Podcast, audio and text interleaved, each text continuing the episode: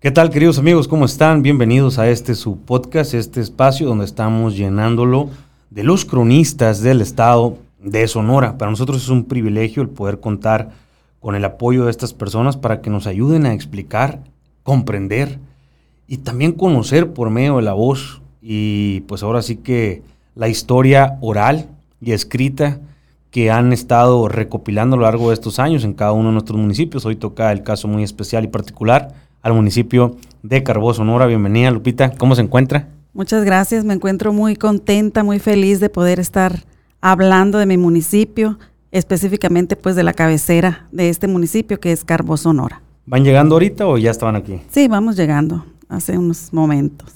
¿Cuánto está de la capital de Sonora, eh, Carbó? Bueno, Carbó se ubica a 68 kilómetros al norte de Hermosillo eh, llegas al entronque conocido como el Oasis y a 8 kilómetros hacia el este. Ok.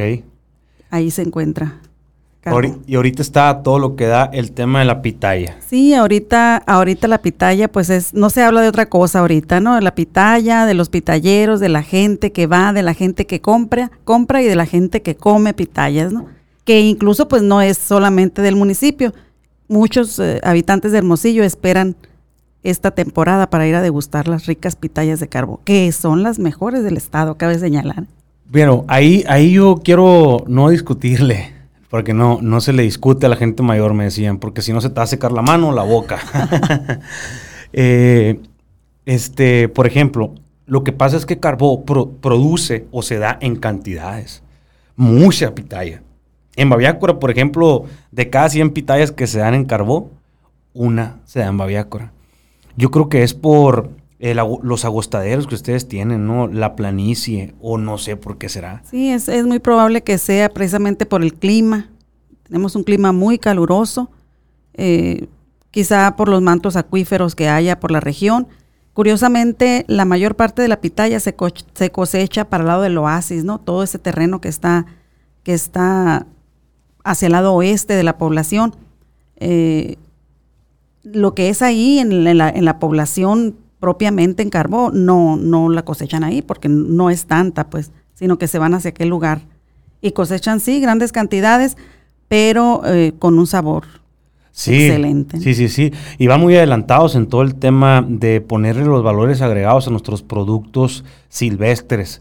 O sea, a mí me tocó probar yogur, chamoy, nieve, eh, este eh, tamales, costillas a la pitaya. Bueno, o sea, ¿qué está pasando en Carbó? Sí, realmente muchas señoras están usando su creatividad al máximo, ¿no? Señoras y jóvenes, hombres también, ¿no? Que, que se dedican a hacer, a preparar platillos en donde el principal ingrediente, no quizá el principal ingrediente, pero lo que, todo el proceso de elaboración tiene que ir el producto, pues, de la pitaya.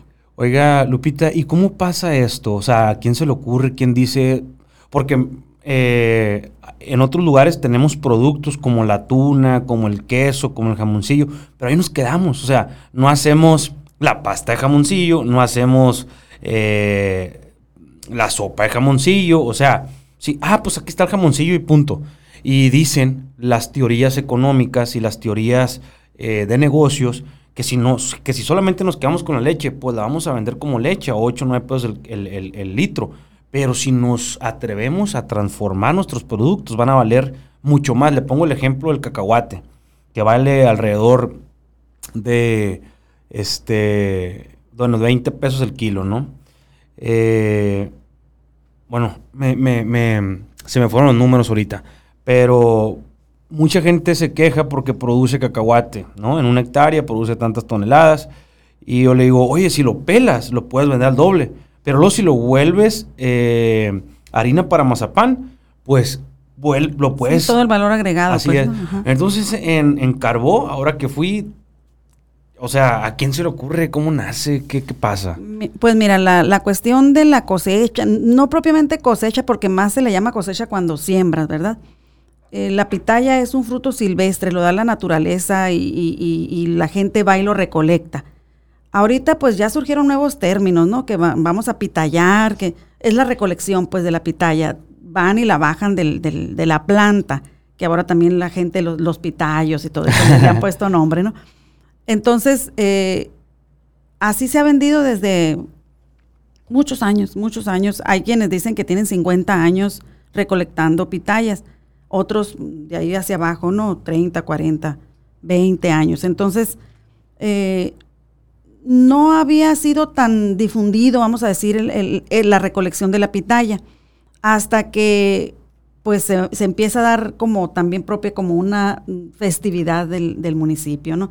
Entonces ahí viene todo el boom de la pitaya, la empiezan a venir a vender a, a, Hermosillo y pues la gente la espera y a raíz de eso pues ya se, se organizó toda una fiesta, toda una feria, toda una festividad social y cultural del municipio y económica, ¿no?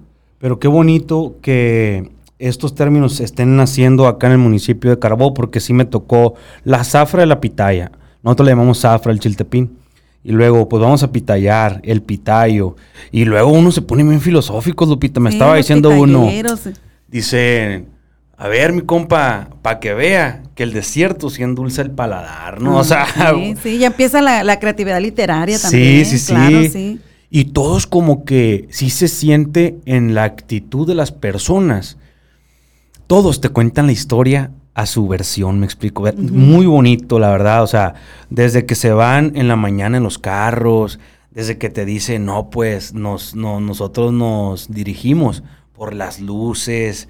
O sea, porque pues imagínese andar pitallando de noche, ¿no? Es, sí, es, es, cuando más está la víbora de cascabel presente. Es una actividad muy peligrosa, precisamente por los animales que pudieran encontrar los, los hombres, principalmente, que son los que van a, a, pues, a pitallar, ¿verdad? pero es una actividad que ahorita encarbó en la temporada, nosotros llamamos la temporada de la pitaya, que es a mediados de junio, julio, son, eh, son alrededor de tres, cuatro semanas en lo que llegan las lluvias fuertes, porque ya después de ahí, pues, se acaban. Y, y, es antes de llover, ¿no? Eso sí, está muy, muy indicado. Y fíjese qué majestuoso el pitayo, que pues con la lluvia del año pasado todavía te da los frutos, ¿no? Y, pues yo creo que hay mucho más que explorar y en su momento pienso yo, me quiero adelantar al tiempo y quiero provocar a la gente, en su momento va a llegar quien siembre eh, el pitayo, va a llegar sí, quien lo que pasa que sí, eh, eh, quizá ya haya personas que han pensado en, tener ahí todas las plantas, ¿verdad? Y no tener que ir al, monte como va toda la gente. Pero es una planta que tarda muchos años en, en dar fruto, entonces esa sería una limitante, ¿no? como el maguey. El maguey tarda siete años para poderlo jimar. Y digo, al final de cuentas, eh, lo vamos a ver en el estado de Sonora. Lo vamos a ver porque cada vez estamos emprendiendo más en lo local, cada vez estamos emprendiendo más y estamos comenzando a utilizar estos árboles bondadosos que no requieren tanto riego. Pues no, el mezquite. Por ejemplo, el mezquite, antes de llover, también te entrega lo que es la pechita. Ayer me estaba comiendo unas nieves de pechita. Y yo en, algunos eh, videos que hice, yo le decía a la gente, a ver, ¿por qué no hemos emprendido con la pechita? Pues si en otros lugares vale mil pesos el kilo de harina, ¿no? Y tacas me caen la boca. A ver, ven y prueba la nieve, compa, nombre. Primer nivel. La pechita y la chúcata. Y la chúcata también. Antes de llover, eh, la mayoría de los mezquites, pues puedes ver ahí la, la chúcata y en especial este año está riquísima, ¿eh? La chúcata es, es un... El color y el sabor yo lo he sentido mejor. Yo creo que es por el calor. El, la chúcata se da cuando hace mucho calor y antes de que lleguen las lluvias. Entonces, el, mezquite, aparte de la pesita, es la chúcata. Por mi región, sí, donde he andado ahí entre los montes, vi muy cargada la, la, la, este, la chúcata y vi también mucha pechita, como en dos, tres años no había visto, ¿no? Muy bonita venía. Y pues digo, nos, estamos haciendo un poquito de contexto por la pasión hacia el amor del campo, pero vamos a, meternos un poco más ahora a la brecha de, de Carbó Sonora en el sentido de, la pitaya. Entonces, ya es un ícono totalmente la pitaya del municipio de Carbó. Sí, e, es lo que estamos tratando de, potencializar toda la cuestión de, la pitaya. Pues a, la mayoría de los pueblos se les conoce por algo. O sea, se colocan en el plano municipal primero luego estatal y luego en el plano nacional e internacional con diferentes productos. Por ejemplo, cuando uno piensa en Membrillo, ¿en qué municipio nos ubicamos? Magdalena. Magdalena, ¿verdad? Chiltepines, ya nos vamos a Babiácora. Entonces, lo que pretendemos es que pitayas, Carbo. Hay, hay eh, otras hay otros municipios que también dan, dan pitayas, pero como decías ahorita, no en las cantidades que, que la gente, que los hombres y mujeres de Carbó la, la, la, la trabajan. La, la trabajan, pero, pero sí, pues, o sea, Carbó eh, se está empezando a distinguir ya en el plano estatal casi y ya internacional por la pitaya y aparte por lo que genera la vida, la, la, la mm, eh, ¿cómo te explico? La, la, alegría, vamos a decir. La alegría, ¿por qué? Porque pues te la vas a comer la pitaya, pero detrás de eso hay todo un trabajo que ya lo viste, lo, lo, tuviste la oportunidad, oportunidad de, presenciarlo, pues desde que bajan la pitaya hasta que la vienen y la venden y todo. Pero lo que es el, el pueblo, la gente de Carbón, espera las pitayas, aparte de todo la derrama económica que genera en, muchas familias, porque hay alrededor de 80 familias que, que pues tienen una, un ingreso en, estos, en estas cuatro semanas. Aparte es la alegría. Carbó es un pueblo eh, cuya gente es muy trabajadora, es muy generosa y es muy fiestera. Ah, sí. Le gusta la fiesta. A la gente de Carbó le gusta, pues. Y la pitaya se relaciona también con esa, con esa fiesta. En Carbó hay dos momentos en el año en el que hay fiestas grandes, la pitaya y la caravana del recuerdo, que es en octubre. Antes y después de esos hay muchas fiestas de todos modos, pues, pero las fiestas grandes del pueblo, antes era la pura caravana y desde hace 20 años ya también es la pitaya, ¿no? Entonces se hace eh, todo una semana cultural que, culmina con un baile de coronación de la reina que se elige de la pitaya. Entonces, también hay de la vendimia y otros, otros eh, bailes que se hacen, otras festividades, pero las grandes son la Feria de la Pitaya y la Caravana del Recuerdo. Yo le preguntaba a unas personas, ahora las que se ponen a vender en la carretera internacional, que también son un ícono del municipio de Carbó y también del estado de Sonora, ¿verdad? Porque quien ha pasado por la carretera internacional en temporada de pitaya forzosamente las ha visto y son las mismas. Sí, uno diría, sí, son las mismas uno diría como si vivimos en una simulación. Ah, voy a pasar y ahí van a estar, consciente o inconscientemente van a estar en el mes de junio. Pero tú te bajas año con año, van a ser las mismas mujeres las que venden ahí, al igual que acá como llega a la capital. Así. Y le comentaba yo a una de ellas, creo que tiene 80 años. No sabe quién le digo. Machu, la señora Machu, yo creo es le decía, oiga, ¿y quién las sembró? Ah, pues Diosito. ¿Y quién las riega? Pues, pues Diosito. Y son cosas que nos sacan de la realidad en la que vivimos y comenzamos a curiosear en los caprichos de la naturaleza, pues, o sea, muchas veces nosotros nos clavamos en, en, otros temas y andamos vueltos locos y que el calor y que por qué no me llegó esto, esto, esto. Y hay cosas tan hermosas como esas, ¿no? Así es. O sea, uno aprende mucho escuchando a nuestros viejos. Y también pues me tocó eh, que todos estaban pidiendo como raite para venir a, venderlas a Hermosillo. Otros estaban pidiendo raite para llegar al municipio de Carbó porque ya traían sí, ya vendieron. Ajá, o sea... Ya traen las cubetas vacías. Dice la raza, yo entro a las 3 de la mañana a trabajar y para las 7 me desocupo, pues no, y levanto mis 1.500, 2.000 pesos y... Ah. Sí, y, y, fíjate que muchas veces la... Ay, qué cara la pitaya, 10 pesos pero en realidad eh, es un trabajo muy arduo que se hace previo a que, a que te venden ya el, producto, ¿no? Entonces, yo le digo, no hay que regatear el precio de 10 pesos. Y, quien quiere, y quien quiere bajar el precio es porque quiere, yo creo, hacer negocio. O sea, los recompradores, recordemos que son los que muy probablemente quieran bajar el precio a 7 o 8 para ellos venderlos a 15, que sea un poco más de negocio, pero recordemos que lo que tenemos que empoderar y lo que estamos empoderando con pues el poder que Dios nos ha otorgado ante las redes sociales, es, el productor, ¿no? Eh, a eso nos hemos dedicado nosotros y eso es lo que queremos seguir haciendo. Y entonces, de la pitaya, ¿cuándo comienzan a hacer el pay de pitaya? ¡Qué elegantes! O sea... Y muy rico, ¿verdad? No, hombre, pues es que es un elixir, o sea... Mira, eh, toda la festividad en torno a esta actividad económica de algunos habitantes de Carbón Inicia como en 1995 por ahí, 96. Eh, había, pues en Carbó tenemos mucho talento, ¿no? Hay grupos musicales eh, que se dedican a, pues amenizar fiestas. Y había uno en ese tiempo eh, denominado Unicornio. Ahorita ya no se llama de esa manera, ¿no? Pero el unicornio, compuesto por ahí por algunos jóvenes de ese tiempo, le prestaba sus servicios a la administración en turno, por ahí en el 96, 95. Y la administración le dijo, ah, mira, pues no tengo dinero para pagarte, pero ayúdame con el sonido, ¿no? En, los pueblos así se usa, muchas veces los, ayuntamientos no tienen... El intercambio generoso. Sí, no tienen bocinas y todo eso. Entonces ellos les, los apoyaban con, con el sonido en, en algunas festividades del Día de las Madres, del Día del Niño, diferentes eh, eh, actividades que tenía que hacer el ayuntamiento.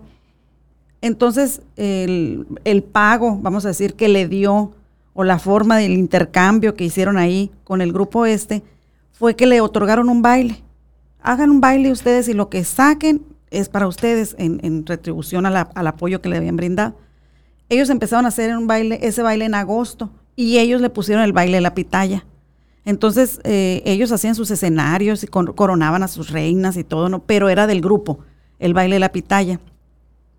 Alrededor de 6, 7 años estuvo efectuándose de esa manera y en el 2002, ya bajo la administración del, doctor Ferrá, estando como presidente él, pues vieron que era una, era una festividad que se estaba realizando, pero como lo relacionaron ya con la actividad, pues, del, de la pitaya, ¿no? De todo lo que, lo que hace la gente, la vendimia la pitaya y todo eso. Entonces, lo tomaron ellos y lo visualizaron ya más, más grande, vamos a decir, como festividad general ya de la población y lo llevaron a Feria de la Pitaya. Entonces eh, se organizó una semana cultural. Entonces, ya no nada más fue el baile, como estaba haciendo eh, solamente para ir a divertirse, sino que ya le agregaron la cuestión cultural. Eh, de lunes a viernes, previo al, al, baile, vamos a decir, se elabora, se mm, realiza la semana cultural. Y dentro de la semana cultural, pues hay una muestra gastronómica que generalmente ha sido el viernes. El lunes vamos a decir que es la inauguración de la semana y hay folclore, eh, diferentes eh, actividades que van, por ejemplo, de aquí de Hermosillo van el Instituto de Cultura, de Santana también, de Magdalena, hasta de Cananea, creo que han, ido gente a, generalmente con el folclore. El viernes se hace la muestra gastronómica y en ese concurso, porque es, un concurso de platillos, de postres y de, y de bebida, la gente se empezó a esmerar. Y ahorita, por ejemplo, tú ves un platillo y, usan toda su creatividad. O sea, nomás de verlo se te antoja. Ni, siquiera lo has probado y sabes que está bueno, pero ya se ve delicioso por toda la forma que lo adorna, ¿no?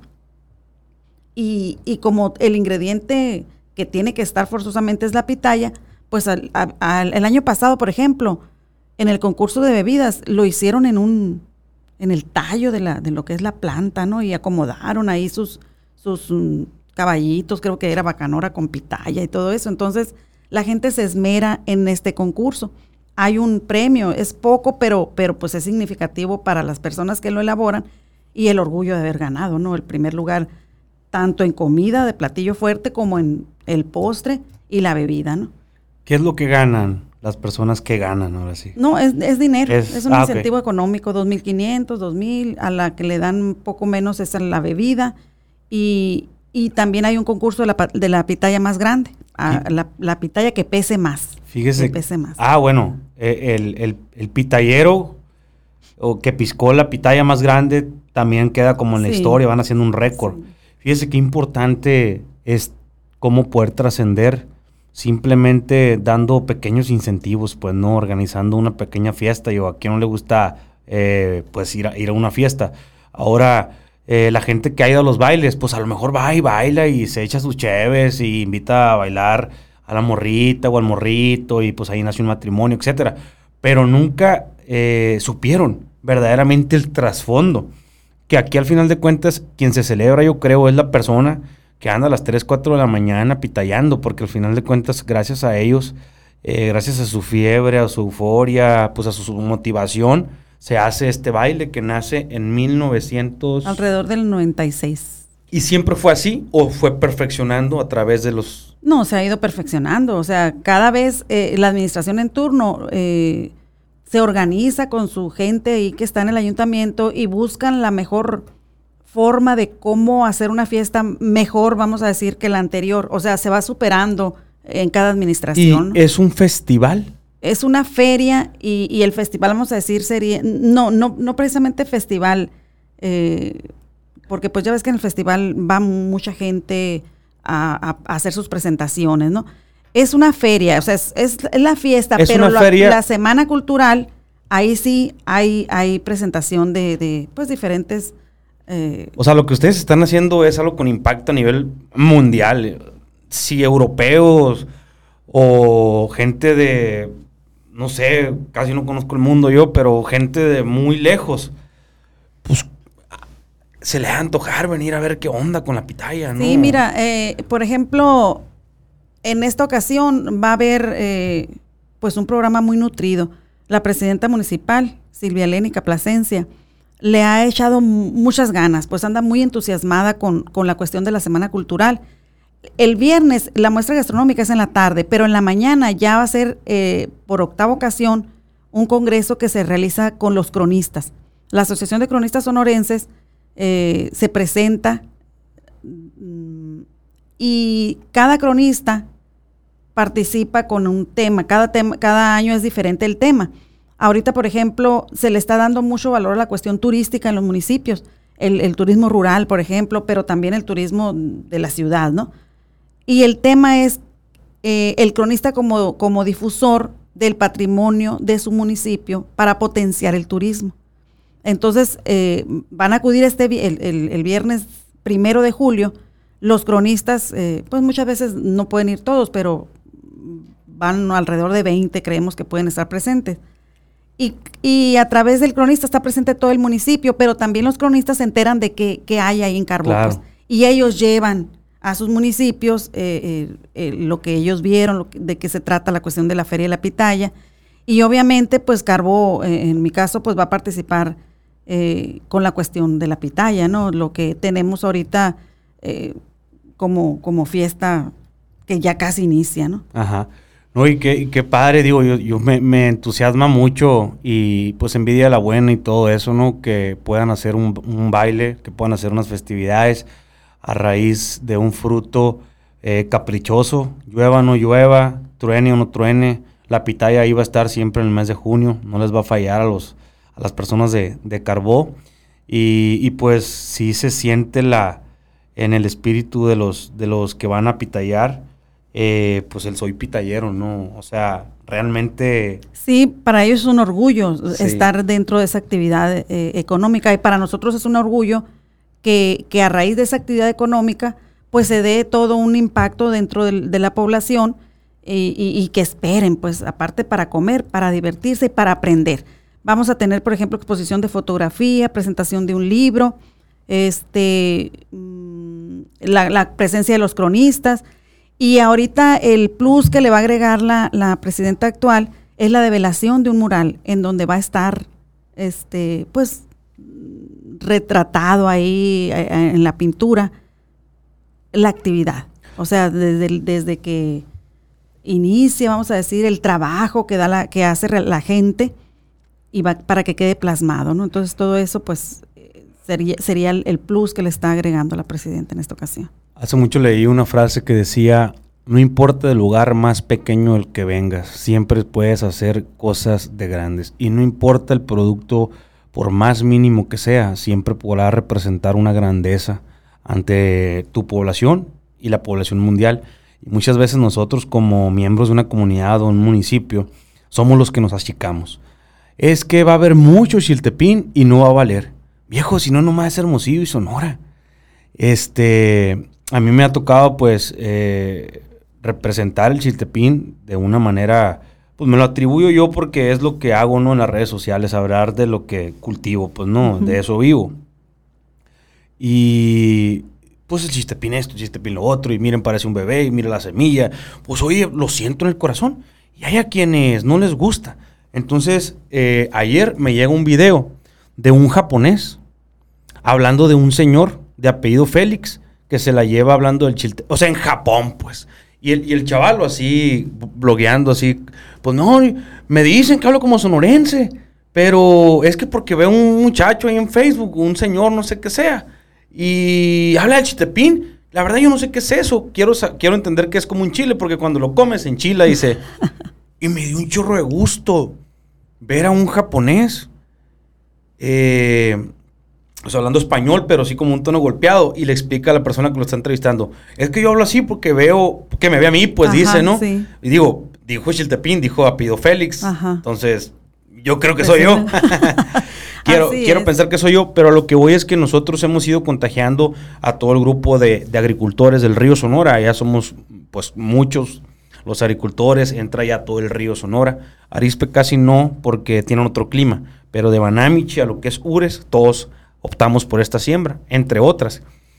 Y, y me ha tocado eh, escuchar el sentimiento de muchos, que nos achicamos entre, entre todos. No, oye, pues es que ya sembró fulanito, ya sembró manganito. Pues Ya tienen no a derecho, compadre. Ujú. Tienen derecho a sembrar, pues si tienen tierra y tienen agua. Claro. O sea, tú, el mismo derecho que tú tienes de sembrar, tiene el mismo derecho fulano.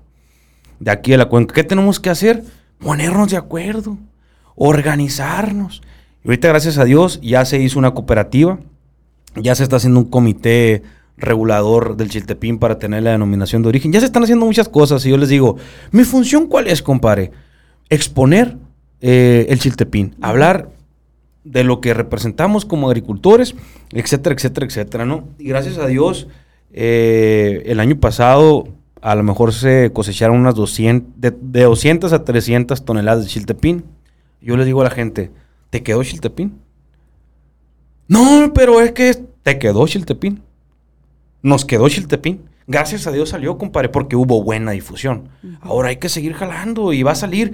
¿Por qué? Porque ni, ni los sonorenses sabían que primero era verde el chiltepín y luego era rojo. O sea, pero a lo que voy es que la gran diferencia que en Carbó yo sentí, hay, hay- hay un tesoro que todos forman parte de él.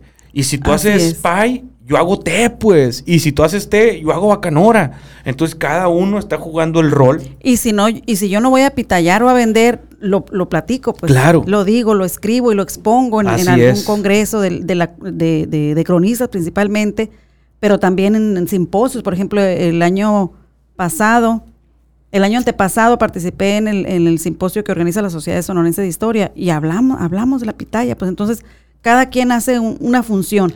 Y como dices tú, muchas veces nos achicamos y decimos, no, pues es que, ¿cómo voy a hablar de la pitaya? Pues, pero hay muchas partes en donde no conocen la pitaya, donde nunca la han probado. ¿Por qué? Porque no es desierto como nosotros acá, pues. Y Nuestro es- clima es desértico, nuestra vegetación es desértica y el fruto es desértico, la pitaya. Entonces, por allá donde hay un clima que a lo mejor decimos nosotros es excelente, a lo mejor para ellos no lo es, pero no tienen pitayas. Entonces, aquí es, eh, la idea es que se dé a conocer que tenemos pitayas y que Carbó ahorita, pues, Carbó somos pitayas ahorita. Y cuando una, cuando una comunidad se pone de acuerdo es cuando trasciende. En Europa, a mí me contaban en una de las materias que estudié, en el desarrollo económico, para potencializar una comunidad, eh, pues una de las cosas es el turismo. Pero ¿cómo atraemos turismo si no tenemos nada? ¿Cómo que no tienes nada? Tienes vacas, ordeña y a los derivados, queso, leche, dulce de leche, cuenta una historia, Mantequilla, mantequilla, requesón, tortilla con leche. queso cocido. Bueno, entonces hicieron una denominación de origen de la- del queso o de la leche, no recuerdo. Y luego en ese mismo poblado hicieron una del vino. Y luego hicieron otra de no me acuerdo qué. Entonces, en ese mismo pueblo hay tres denominaciones de origen que recluta turistas, o sea, mm, muchísimos, ¿no? Entonces aquí en Sonora como que apenas andamos agarrando vuelo, y digo apenas con mucha motivación o apenas nos estamos dando cuenta, ¿no? Porque, este, como le digo, yo desconocía toda la fiebre que había detrás de armar pues una feria de la pitaya, y creo que también usted está notando que ahorita como que... Sí, ahorita, es- ahorita, como que este año eh, eh, es más así, la fiebre de la, del- de la fiesta, de la, de la actividad, de la venta de pitayas, de la, eh, la degustación de las pitayas. Ya hay gente que se está preparando a ver qué platillo va a hacer ahora para que no sean los mismos que se han realizado y, irle subiendo pues a esto. Y, realmente, como decías ahorita, ¿qué vamos a promover si, por ejemplo, en Carbón no hay nada? No tenemos río, que es lo que atrae muchas veces eh, eh, el, el turismo, ¿no? La gente que va y, y en estas fechas se va a los ríos. Pero ahorita pues tenemos pitayas, ¿no? Y eso es lo que estamos eh, este, potenciando para que la gente voltee a ver a Carbó, la gente se dé cuenta que, que pues tenemos ahorita que, que mostrarle al mundo, porque pues ya ahorita la, cuestión de las redes sociales no se queda en, en, el Estado, no es local, ¿no? Entonces, eh, queremos relacionar Carbó con este fruto. Y es bien importante eh, el, exponer de una u otra manera las cosas eh, que nosotros representamos. Yo como agricultor pues hablo orgullosamente de lo que cultivo, ¿verdad? Y estoy muy agradecido con el Chiltepín y estoy muy agradecido con el padre del Chiltepín, Alfonso Robles. Siempre que lo puedo nombrar, lo voy a nombrar. A él se le atribuye la posibilidad de poder volver agrícola el tema del Chiltepín, porque recordamos que hace años si no lo cagaba un pájaro era inexistente. Y vivíamos, pues no, vivíamos en esa ignorancia. E ignorante no es malo, simplemente ignoras. ¿Me explico? O sea, ignoras el tema, sabes desconoces cómo es. Él se puso a estudiar el pájaro. ¿Por qué abajo el mezquite? ¿Qué tiene el, qué tiene el estómago el pájaro? El estómago del pájaro tiene ácido gástrico. El ácido gástrico deteriora la semilla. Al momento de deteriorar la semilla, un poco de humedad y tierra, es más fácil que el embrión se active. Es un genio. Entonces, él hizo posible que ahorita más de 400 productores de Chiltepín vivamos de eso y activemos un pues, activo económico muy representativo. Le estoy hablando de, de, millones de pesos en, la cosecha del, del Chiltepín, pues le llamamos el oro rojo, ¿no? Este, a lo que voy es que el otro día un niño me para y me dice, oye, me dice, quiero, porque nuestra escuela primaria, donde yo estudié al hablar de Rodríguez, sembramos chiltepín, porque el oro rojo y todo eso. Pero yo quiero preguntarte algo. En un video tú dijiste que a la plantita le tienes que hablar con amor. ¿Es cierto eso? Y dije yo, o sea, qué padre que nuestros mensajes puedan llegar, llegar a, las nuevas generaciones, porque al final de cuentas ellos son los que nos van a representar más adelante. O sea, la niñez tiene que estar enamorada de lo que representa no solamente el activo económico, sino un fruto tan bello como lo que es el chiltepín. No, hombre, eso me cambió totalmente la vida. Así como le hacía yo carrilla a la, señora esta que tiene 80 años, a la que vende pitaya, porque le... Oiga, ¿y cuánto ganó? No, pues dos mil pesos ahorita. No ande diciéndole, digo, porque la van a saltar aquí, le digo. Ah, que me asalten, dice. Oiga, le digo, desde que yo llegué, va a llover. Y luego decía, dame soda, decía yo. ¡Ah! Y se saltaba riendo. No, pues se anda riendo sola con dos mil pesos diarios, pues decía yo. Y, y, es muy bonito lograr algo más allá de lo que es la zafra, ¿verdad? Algo más allá de lo que es la pizca.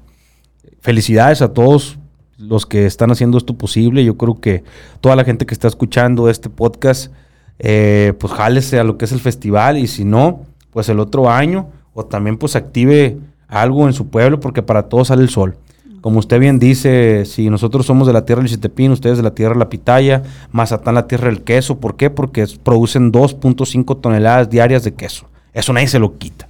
Allá en Mazatán por igual, pues no tuvieron como milpas agrícolas, no tuvieron este pues tal vez todas las pitayas que ustedes tienen pues ¿qué hacemos? Pues nos ponemos a ordeñar. Y la gente allá dice, la ordeña es algo cultural, porque es una pela. Es una pela, un clima, te, o sea, es un realmente... Eh, es un trabajo muy, muy, muy, pesado, lo Muy pesado, muy pesado. Sí, lo conozco. No, no, no he ido a ordeñar, ¿verdad? Pero sé de todo el, sacrificio que tienen que pasar las personas. Muchas veces dicen, ah, es, es un, está rico, ese no hace nada, tiene, una, tiene vacas. Pues sí, pero, o sea, todo el trabajo que hay. Y realmente en cualquier actividad eh, eh, hay mucho trabajo previo, pues, a lo que la gente ve. Entonces, eh, yo creo que organizados, como dices ahorita, se pueden lograr muchas cosas, ¿no? Y obviamente la pasión de la persona. Mientras la persona no tenga la pasión por hacer aquello, pues difícilmente le va a encontrar sentido. Hay mucha pasión en Carbó, o sea, realmente yo llegué hace una semana, estuve allá y veía mucha motivación, o sea, todo el pueblo, pum, pum, pum, pum, con cubetas, con, si no traían el, pitallero, venían de pitallar, iban a pit, bueno, o sea, un movimiento. Sí, ahorita estas, estas cuatro semanas es mucho movimiento, eh, podemos ver a la gente que, que va de raite, eh, va y viene de raite, pues entonces y la gente la, pues le dan ese raite, ¿no? Para que vayan y vengan y no invierten en el, en, en, en el, o sea, no gastan en el traslado. En ocasiones sí, ¿no? Me da mucha risa porque estaban dos, dos mujeres eh, pidiendo raite para Carbó. De la carretera internacional a Carbó, ¿cuántos kilómetros son? Ocho. Ocho. Ocho kilómetros. Están pidiendo raite para la entrada y, le, y se para un carro. obviamente no voy a decir el carro ni nada, pero como que, ¿qué onda? Se quieren subir y luego le dice una, le dice a la otra, dile que no, dile que no. Y luego, ay, me da vergüenza. Pero vi dile que no, viejo volado, que nomás quiere pasar, pero me da mucha risa la, la acción de, van a pasar muchos carros, no pasa nada, no trae urgencia, como que también es un modus vivindum, o sea, quiero estar aquí en la cuatro carriles, o sea, quiero estar viendo pasar los carros, la adrenalina de que quiero ver si fulano las vende todas. Eh, está bien curado sí, pues se, crea todo un, es un fenómeno social. Sí. Tú sabes que un fenómeno social tiene muchas variantes, es multifactorial, hay muchas cosas que influyen, pero afortunadamente pues la gente viene, vende, agarra su dinerito y, luego se divierte, ya en la, en, la, feria, ¿no? En las fiestas. Pues Lupita, vamos a pasar a un poco de datos eh, como este, datos históricos, un poco de datos que nos pongan más en contexto lo que es el municipio de Carbó. Eh, Carbó Sonora tiene comisarías o comunidades. Tiene una. La, única comisaría de Carbó es Estación Poza. Estación Poza. Está alrededor de media hora hacia el norte de, lo que es la cabecera. ¿Cuántos habitantes tiene ahí? Ahorita son pocos, no, no tengo el dato exacto, pero, pero la mayoría de la gente pues emigró ya sea a Carbó o a Hermosillo, ¿no? Pero ahorita pues deben de, andar alrededor de 10 familias, pues. Ok. Y, y, por, ¿Y Carbó cuántos habitantes tiene ya contando lo de la comisaría o la, comunidad? Por años. Pues tú sabes, el censo se hace cada 10 años. Y, y, ya tiene muchos censos que arroja entre 4 o 5 mil pasaditos de habitantes. Pero realmente Carbó es un punto en el que viene mucha gente a trabajar a los campos agrícolas, porque Carbó no solamente es pitaya, ¿no? Hay algunos campos agrícolas, claro. Eh, hay algunos campos agrícolas en donde se cultiva uva, es la principal producción. Hay muchas hectáreas sembradas de uva y hay, muchos campos que tienen pues eh, eh, esta actividad. Y viene mucha gente del sur de la República, entonces tenemos una alta población flotante en los meses alrededor de mayo, junio, julio hasta que pasa la, cosecha de la, uva, aunque yo creo que en estos días ya andan queriendo terminar porque tiene que ser antes de las lluvias también.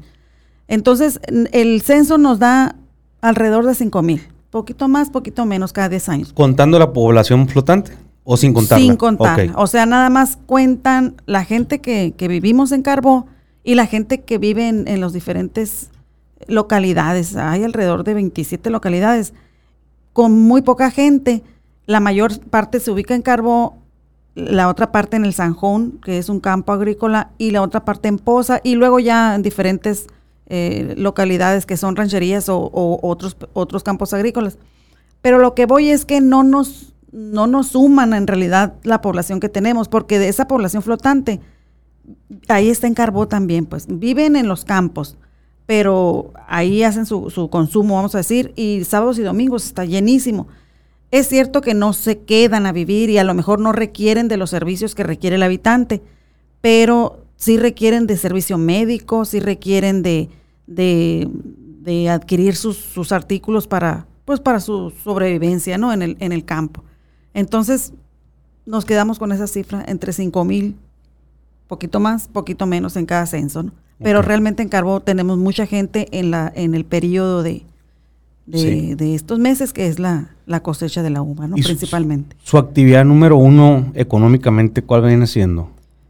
Siempre ha sido la ganadería y la agricultura. Ahorita la cuestión de la ganadería como que no está tan alta como en otros, en otros años. No te puedo dar un, dato exacto de, cómo anda, por ejemplo, el hato ganadero. Hay algunas, eh, eh, algunos productores eh, de ganado que, que pues sí manejan mucho hectariaje, en, cuestión de agostadero. Pero ahorita la agricultura está en todo su apogeo también, ¿no? Aparte de la... Ahora puede estar arriba la agricultura. Quizá está ligeramente arriba ahora la agricultura. Voy a intervenir un poco en esto, que me he dado cuenta, ¿no? Al paso de cómo vamos recorriendo, caminando, este, por Sonora, cabalgando por Sonora, como usted me lo quiera decir o poner. Pero lo estamos haciendo. Eh, antes, la la agricultura vivía para la ganadería. O sea, pacas de alfalfa, pacas de avena, pacas de lo que sea, todo era para la ganadería. O si no, pues metías a tus vacas en, tiempos de seca, que no había en el rancho alimento y papotrero. Hoy hemos visto una alternativa diferente. Si no plantas tomatillo, plantas repollo, plantas chile verde, plantas sandía, plantas sandía, melón, lo que está pasando en muchos campos agrícolas acá en Carbó. Yo le digo ahora que fui y me sorprendí porque vi demasiados campos.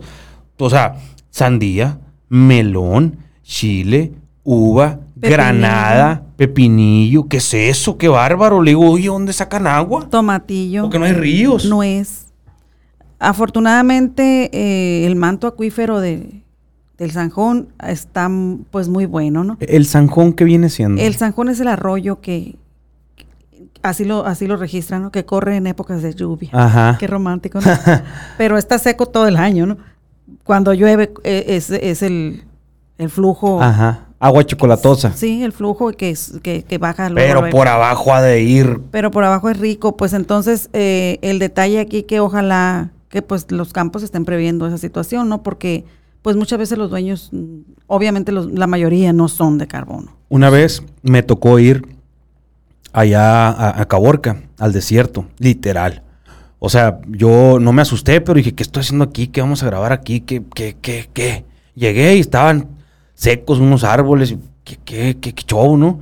y, se lo prometo, así que o sea, como en el desierto, las cosas esas que, que, dan vueltas, estas, eh, en las películas que se ven, esas ramas, así, mucho viento y bueno, arena de desierto, o sea, literal, arena de desierto.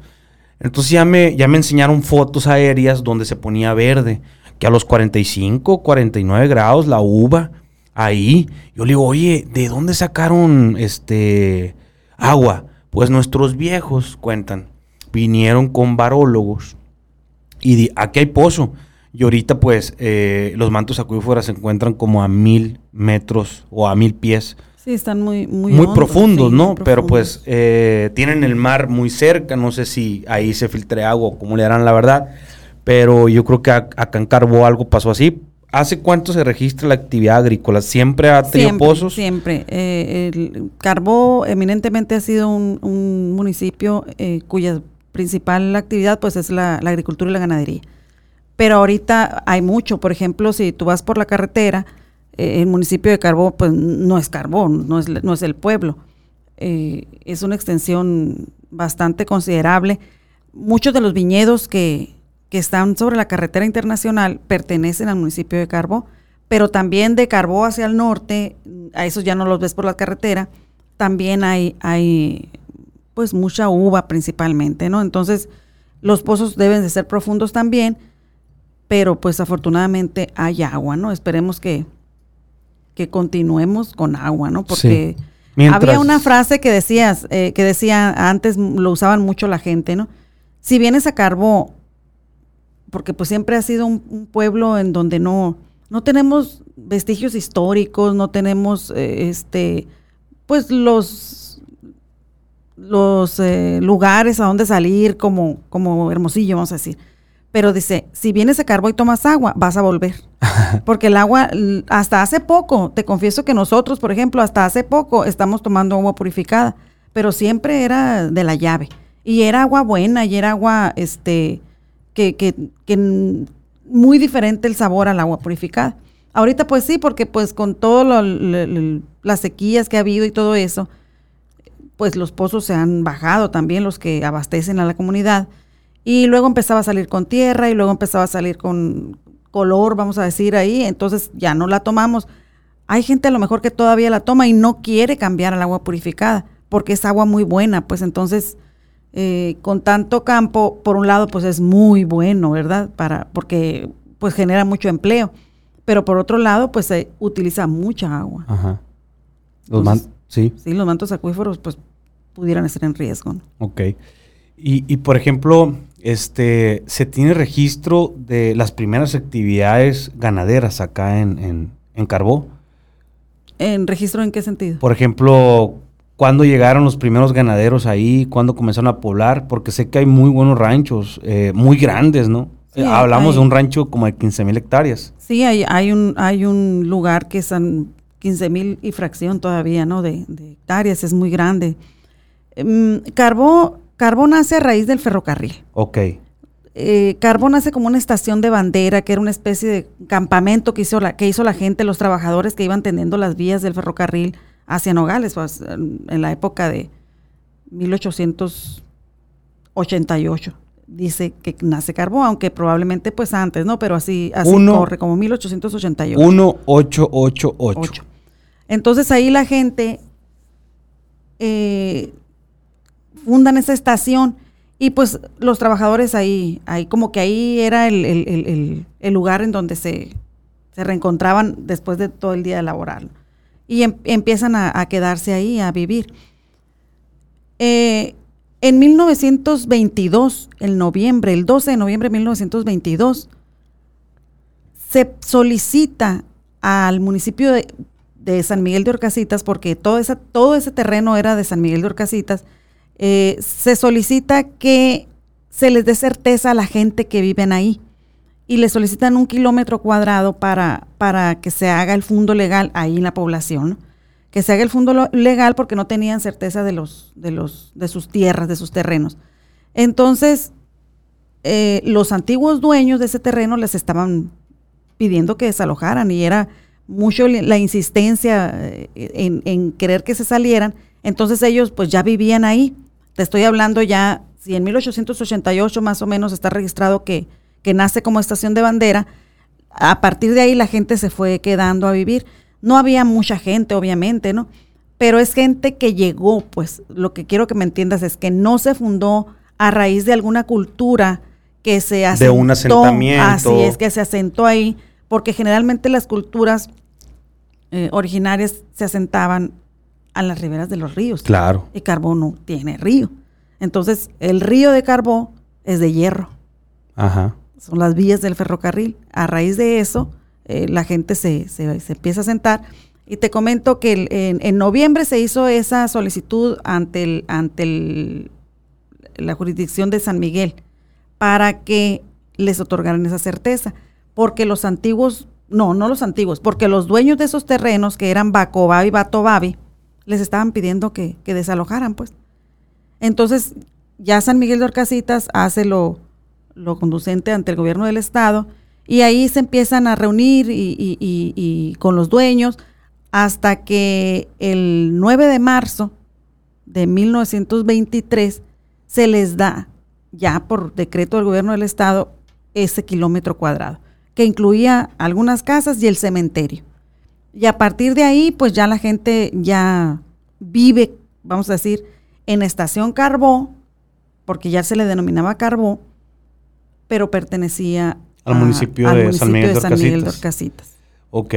Este, entonces, a raíz del ferrocarril es como nace Así la es. estación Carbó en 1888. 88. Ok. Cuando, cuando en 1888 San Miguel de Orcasitas le otorga como la jurisdicción de que digan, ah, pues ustedes son estación Carbó.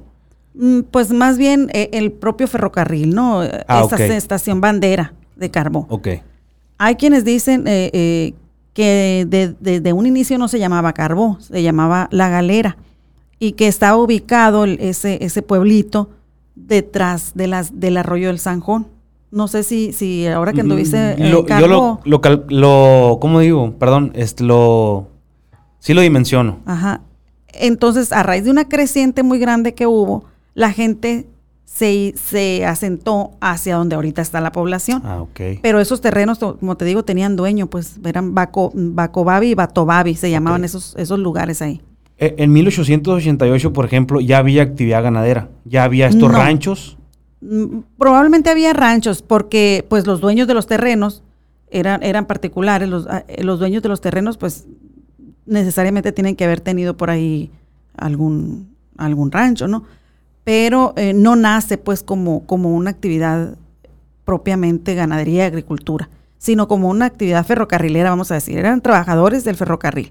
Entonces ya se, se empieza a llegar gente, empieza a llegar gente ahí de diferentes partes de, de, de, otros estados inclusive, porque venían a trabajar en el ferrocarril. O sea, la fuente de trabajo era, eminentemente del ferrocarril. Hierro. Hierro. Y Río de hierro. y a puro marro y a puro clavo y fueron haciendo todas las vías. Eh, se dice también que había mucho palo fierro.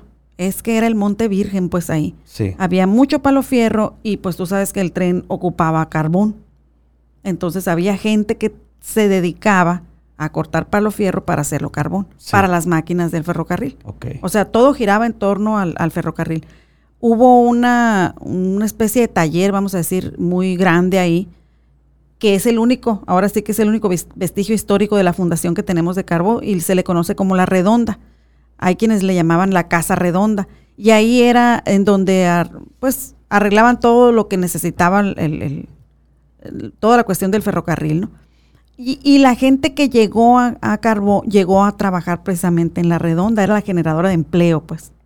No sé si, si anduviste en esa, en esa parte, que es una pared ahorita de piedra o, de un como tipo bloque, pero es, es más bien piedra, que, que tiene muy bonitos tres, tres ventanas, da de cuenta tres ventanas, ¿no? En forma de arco. Y eso es lo que le da origen al municipio. Ahí, eso es lo que le da origen realmente. Entonces, eh, eh, la, cuestión identitaria de los carboenses tiene que ser el ferrocarril, no la pitaya. ¿no? Carboenses. sí, carboenses. carboenses. Sí, el gentilicio es carboense. Entonces es el ferrocarril.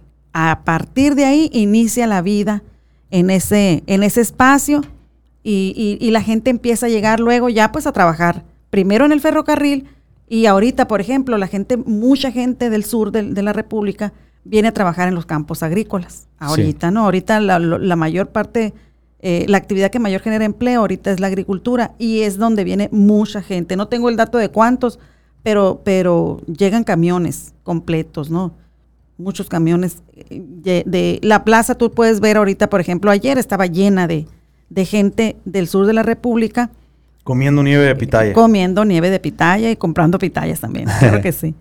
Oiga, este, entonces en 1922 ya se hace municipio de Carbón. No, en 1922 apenas se solicita, en noviembre se solicita que se, haga un fondo legal. O sea, que se le dé certeza de, ajá, era un kilómetro cuadrado, con su panteón, tenía su panteón ya y, y algunas casas. Alrededor de 64 firmas tiene el documento en donde se le solicita al presidente de San Miguel que les dé certeza, porque ya vivían ahí. Y el, documento dice, tenemos más de 20 años viviendo aquí. Y si fue en el 22, pues quiere decir que esa gente llegó alrededor de 1900. Antes, 1800, pues 88. A finales de 1800, a principios de 1900. Ajá. Y, y, ellos solicitan apenas. Se les da el resolutivo en 9 de marzo de 1923. Pero sigue siendo comisaría de San Miguel. O sea, sigue siendo. Los problemas que, manejan ahí los registros del archivo del Estado es que, pues que unos que, no, me han pagado, que cuánto te voy a pagar. Bueno, en 1943 se, se eleva a la categoría de municipio. El, alrededor, creo que el 29 de junio de 1943, se le, se le otorga la clasificación de municipio. Deja de ser comisaría de San Miguel pero en octubre la pierde esa, esa, esa clasificación. no, no, no, no, no, no, se sabe por el dato por qué, pero la pierde, o sea, apenas duró unos Un berrinche a lo mejor, arrepentimiento. Alguien dijo, fíjate que dijo mi mamá que siempre no. qué feo. Entonces pasaron 10 años y es hasta, hasta diciembre, el 14 de diciembre de 1952, ya el, Congreso. ¿El Congreso del Estado? sí, dicta ya la, por la ley número 9, se eleva a categoría de municipio nuevamente a Carbó. ¿Es a raíz de estas 60 familias? ¿O de estas 20 familias? ¿Cuántas familias eran las que pedían? Alrededor de 64. Pero ellos no, ellos eran del fondo legal. Ya eh, lo demás, pues ya debe de haber crecido la población, porque estamos hablando del 22, 23 al 43. Siempre hay uno que trae la grilla. No se sabe quién fue, por ejemplo, no a uno se le dato. atribuye el, Ajá, ah, no, no pues tenemos. Fulano de tal era el que anduvo aquí, nos movió y fue al Congreso y ya se la sabe, ¿no? Sí, sí. No hay un dato no, como... no tenemos nombres, pero pues estamos en, en- en ese proceso porque pues realmente sobre carbón no tenemos nada escrito, no hay un libro. Está en proceso, ¿no? Claro. Ya me estoy encargando de, de- de elaborarlo. Y, y en la investigación me he encontrado con estos datos. Tengo los, las familias, los apellidos, nombres de personas de los ¿Actualmente primeros. viven algunos ahí? Mm, pues descendientes, Sí. descendientes. Porque hace muy poco, o sea, estamos hablando de Sí, hace sí, 70 es- años. es, eh, Carbó es una población joven, pues. Y te comento, en 1952 ya lo aprueba el Congreso por la ley número 9. Y eh, pues tú sabes que cuando se aprueba una ley no es efectiva hasta que se publica en el diario. Sí. Esta ley se publicó el 14 de enero del siguiente año, o sea, de 1953. Y a partir de ahí inicia la vida como municipio ya, ¿no? Ok. A partir de ahí. Tengo entendido que es grande en, en, en, en, digamos, eh, en hectáreas, pues ya ve que Hermosillo o Caborca, no sé cuál de los dos es el municipio más grande geográficamente, hablando, ¿no? En territorio. Eh, no se sabe no cuál. recuerdo ahorita el, el hectareaje, pero sí, o sea, el municipio Sí, de es muy Carbón también grande. es grande. Si tú lo ves en el mapa, yo le hallo figura de, de como un animal, la forma que... que no, no- no lo A no ver, aquí lo voy a poner. Sí. Yo cada vez que lo veo en el mapa, mm, se me figura un perro. Sí, Entonces, antes al, al, al carbonense se le conocía, ya tú sabes que en, en- en los municipios se- hay muchos sobrenombres, ¿no? Carbó, aparte de la pitaya, se distingue de que hay muchos sobrenombres. A la gente le ponen muchos sobrenombres. Y se, se le conocía como los perros bravos. Y digo yo, a lo mejor sería porque alguien vio la, la forma del municipio y no quiero creer que porque haya sido peleonera la gente, ¿no? Ahí el que está en rojo, mi gente, ese es el municipio de Carbó, Sí, no sé si Sonora. lo puedes- Sí, lo voy a hacer un poco más grande. grande. A ver. Eh, eh, eh, eh, ¿Qué imaginación tiene, Lupita? No le veo cara de perro. No le, no le haya la cara. No. No. no, Es que, es que necesita verlo muy grande. Este. Pero. Entonces, ya desde 1953 se le otorga el, el- el- el- la clasificación, la de, clasificación de municipio Se eleva la categoría de municipio, pues ya. con todas las hectáreas, So- alrededor de 2.582 kilómetros cuadrados son. Si son algunos. Sí, A ver. grande. mm, me voy a meter. Ok. Soy muy. eh, este es, ¿no? Este es. Carbó. Sí, nomás que ahí como que mm, para facilitar hicieron las líneas, están, las líneas están trazadas ok. rectas. aquí pues, está. ajá. Ya. Este dice usted, ¿no? El que está en rosita. Sí, ese. ¿Dónde está el Ah, perro? De aquí, de aquí lo veo como pájaro ahora, ¿no? Ok. Y digo, este, pues ahí Sí, está. es que no sé, no sé. Pero la mayoría de todos los municipios, el más pequeño creo que es el municipio de San Felipe de Jesús en población y después sigue San Javier. Eh, pero pues son muy grandes, ¿no? En, Sí, en- tenemos, en nosotros tienen. en, población somos pequeños, son menos de 10 mil, pues, o sea, Por ejemplo, poquito más de la mitad. Creo que San 10,000. Javier tiene una población de 700, 500 habitantes, más unos 1000 de población flo- flotante, pero hay 70 minas de carbón antracita. El carbón antracita es un mineral único aquí en el estado de Sonora y creo que en todo el país, porque el que hay en otro estado, no lo voy a quemar, no se puede extraer muy bien por ciertas cosas que hay. Hay normas que no lo permiten, entonces el de Sonora es el que anda moldeando el acero y es el que permite las siderúrgicas, no hombre, luego vamos a hablar de, de la grandeza que tiene el municipio de San Javier, pero como, como aquí estamos insistentes, ¿no? Cada municipio tiene lo suyo y qué chulada comenzar a desglosarlo, por eso es bien importante platicar con los cronistas, pues no esta idea de, de que todos ustedes pues nos ayuden a poner en el tintero de este podcast qué es pues nuestro municipio, qué es nuestro pueblo, qué es nuestra gente. Entonces, nos quedamos con que en 1953 comienza a ser municipio, con todo el hectareaje, con todo lo que ahorita representa el municipio de Carbó, Sonora, 1953. sea, tiene 69 años el municipio.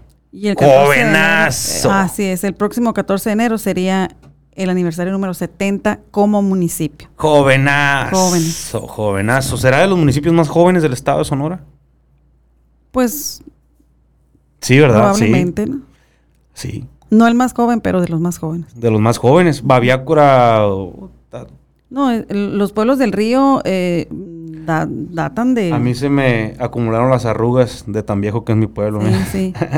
Por eso que te comentaba ahorita, pues, o sea, las culturas, eh, eh, se, se- la gente se asentaba a las riberas de los ríos Sí. y carbón, ¿no? Pues.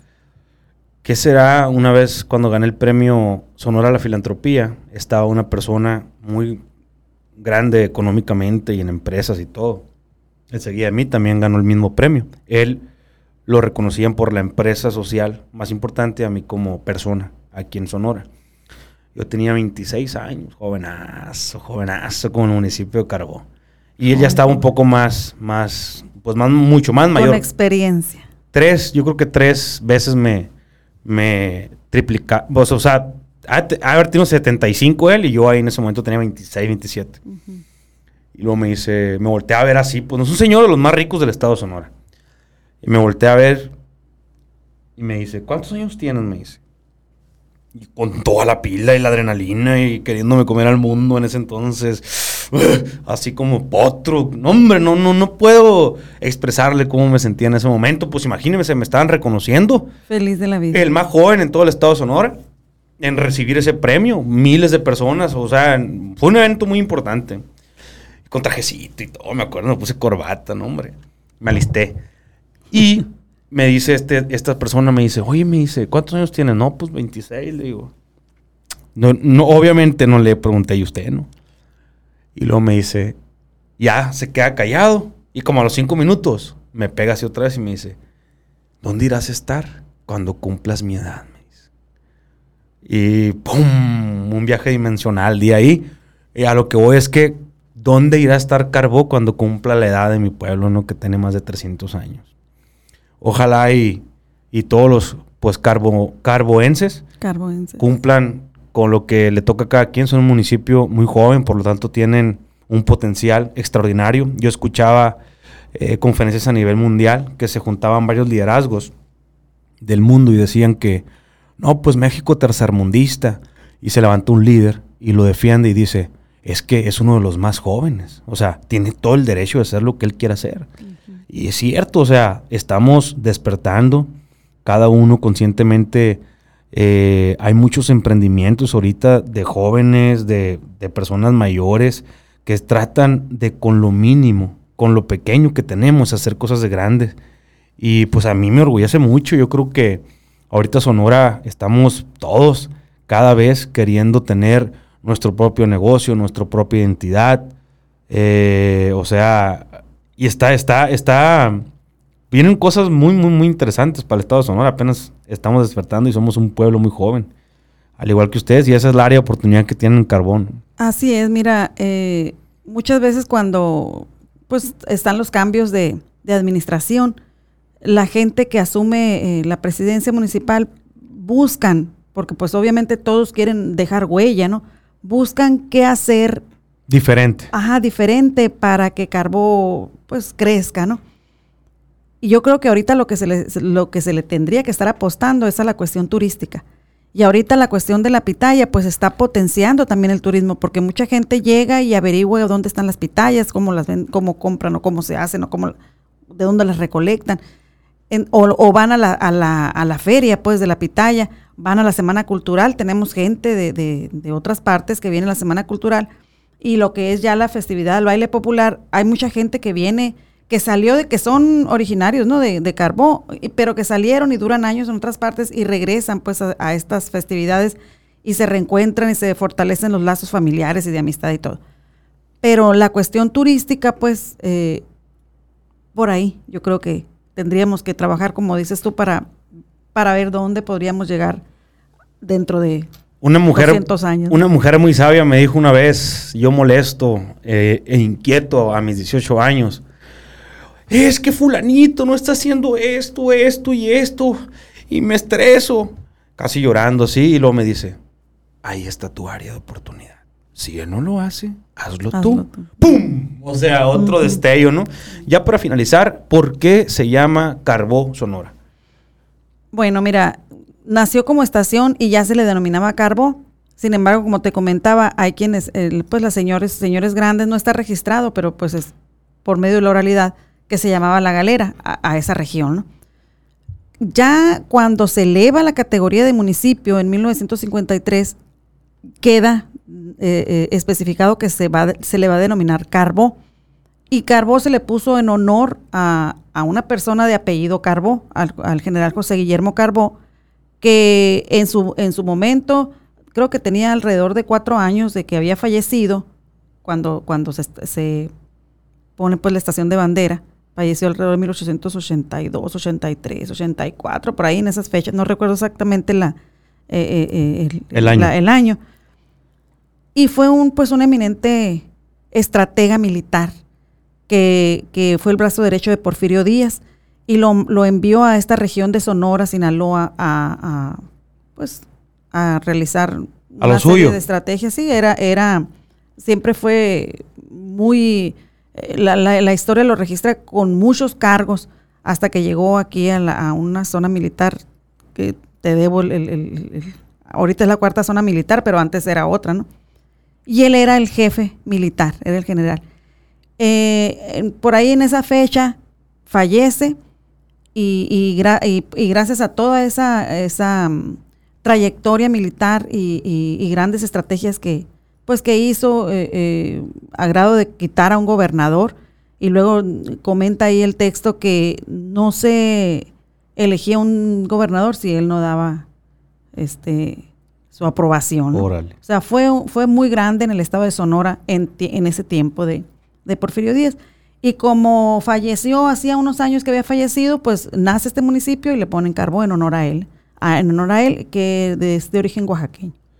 Pues miren, mi gente, esperemos que estén ustedes disfrutando de las pláticas que tenemos con cada cronista del estado de Sonora.